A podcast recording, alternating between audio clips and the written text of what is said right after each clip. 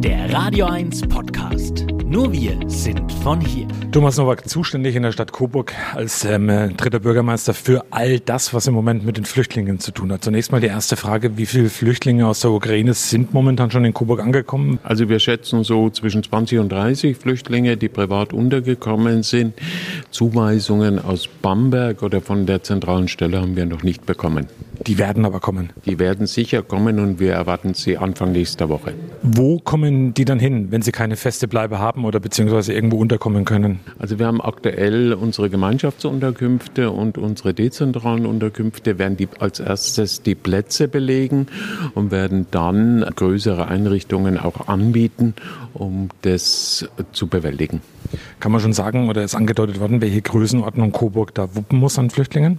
Also es wird ausgegangen bei 50.000. Wenn in Bayern ankommen werden, wird Coburg 162 bekommen, bei 100.000 natürlich entsprechend die doppelte Menge. Insgesamt wollen natürlich weiterhin viele Menschen helfen. Das ist ähm, eine unglaubliche Welle der Solidarität gerade. Man will ähm, wirklich Ukrainerinnen, und es sind ja meist Ukrainerinnen, eben wirklich ähm, helfen.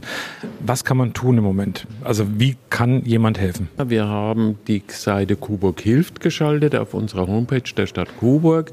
Wenn Hilfsangebote einerseits Sachspenden sind, dann dort bitte eintragen. Wenn Wohnungsangebote sind, ebenfalls dort eintragen. Wenn jemand Geld spenden möchte, dann über die großen Hilfsorganisationen, äh, nicht im Einzelfall hier bei uns, sondern wirklich dort, weil die verteilen das auch, wo es am nötigsten ist. Was wird denn an Sachständen gebraucht? Also es wird sicherlich irgendwann Handtücher, Spielsachen, solche Dinge gebraucht werden. Ähm, wir werden auch noch mal eine Liste veröffentlichen, was wir dann im Einzelnen brauchen und benötigen. In Coburg gibt es ja viele Menschen, die Verbindungen haben aufgrund persönlicher Bindungen in die Ukraine. Viele wollen auch ganz spontan helfen. Wenn jetzt jemand kommt und jemand privat untergebracht wird, also jemand eine Wohnung, eine Einliegerwohnung zur Verfügung stellt, muss der sich trotzdem melden auch bei der Stadt? Also es wäre gut, wenn der Wohnungsanbieter sich melden würde. Wenn er aber Kontakte und Beziehungen hat und die äh, jetzt zu uns kommen möchten, Leistungen haben, nach dem Asylbewerberleistungsgesetz wäre das möglich, dann müssen sie sich bei uns registrieren lassen, ab nächster Woche bei uns in der Ausländerbehörde und dann bekommen sie auch relativ schnell Leistungen und wenn es sein muss, auch eine erste Bauauszahlung.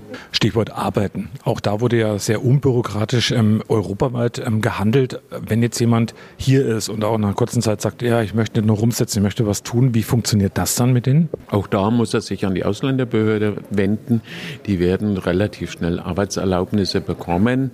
Ähm, gibt sicherlich genügend im Moment auch so Angebote, ob Gastronomie oder sowas, wo man sowas auch machen kann. Sucht denn die Stadt Coburg noch ähm, Personal? Strichwort Deutschkurse, Stichwort Begleitung von ähm, Flüchtlingen. Wird da noch was gesucht im Moment? Also wenn sich jemand ehrenamtlich engagieren möchte, auch wieder über die Seite Coburg hilft. Wir fordern dann jeweils ab.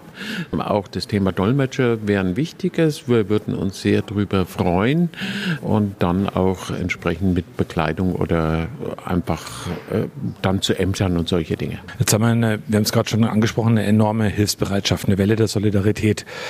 Hast du als Bürgermeister auch ein bisschen Angst davor, dass diese Welle irgendwann wieder kippt, wie wir schon mal ähnlich hatten mit den Flüchtlingen im Jahr 2015? Ich hoffe, dass diese Welle einfach auch so bleibt. Natürlich hat man das Erlebnis in München, haben sie äh, applaudiert, als die ersten Flüchtlinge 2015 kamen. Dann gab es ganz andere.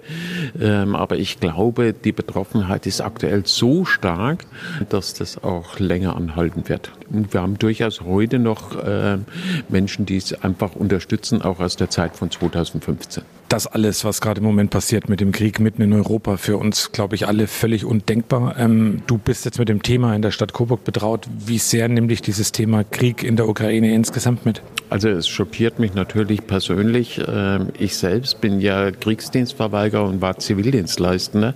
Bewusst, weil ich mich gegen Waffengewalt und sowas entschieden habe.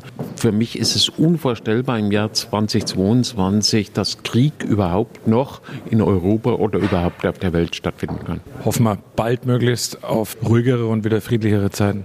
Das wäre sehr wünschenswert, ja. Euer Sender für die Region zum Mitnehmen der Radio 1 Podcasts.